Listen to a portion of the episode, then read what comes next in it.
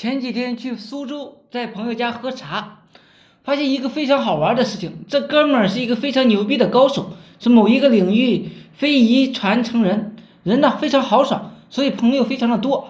他自己的公司团队人不少，去年才做了几千万，利润却少得可怜。当地有一家非常牛逼的呃公司，是老板呢是他朋友，许多 VC 都排队想追着投资。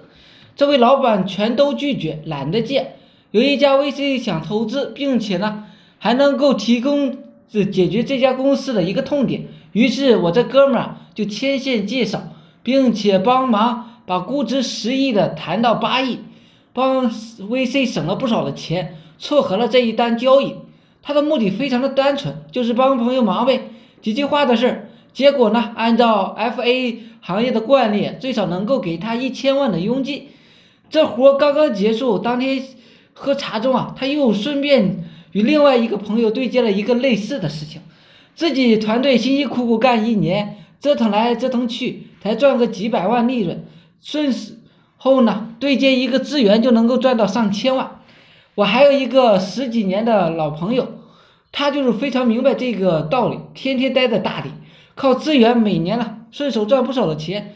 去年我去大理玩，谈到。支付牌照这个市场，他就专门利用朋友圈开始做买卖牌照的一个同居间人，而且还帮了推了一把，每天都有不少人找我支付牌照，一个七八亿的价格，居间会啊高达五五千万。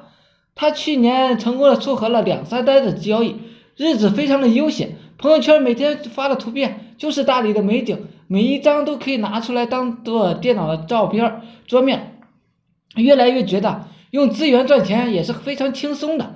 但是绝大多数人都忽略了自身的价值。如果你把自己的资源好好的整理一下，简单的挖掘挖掘，或许呢，你可以创造不少的价值。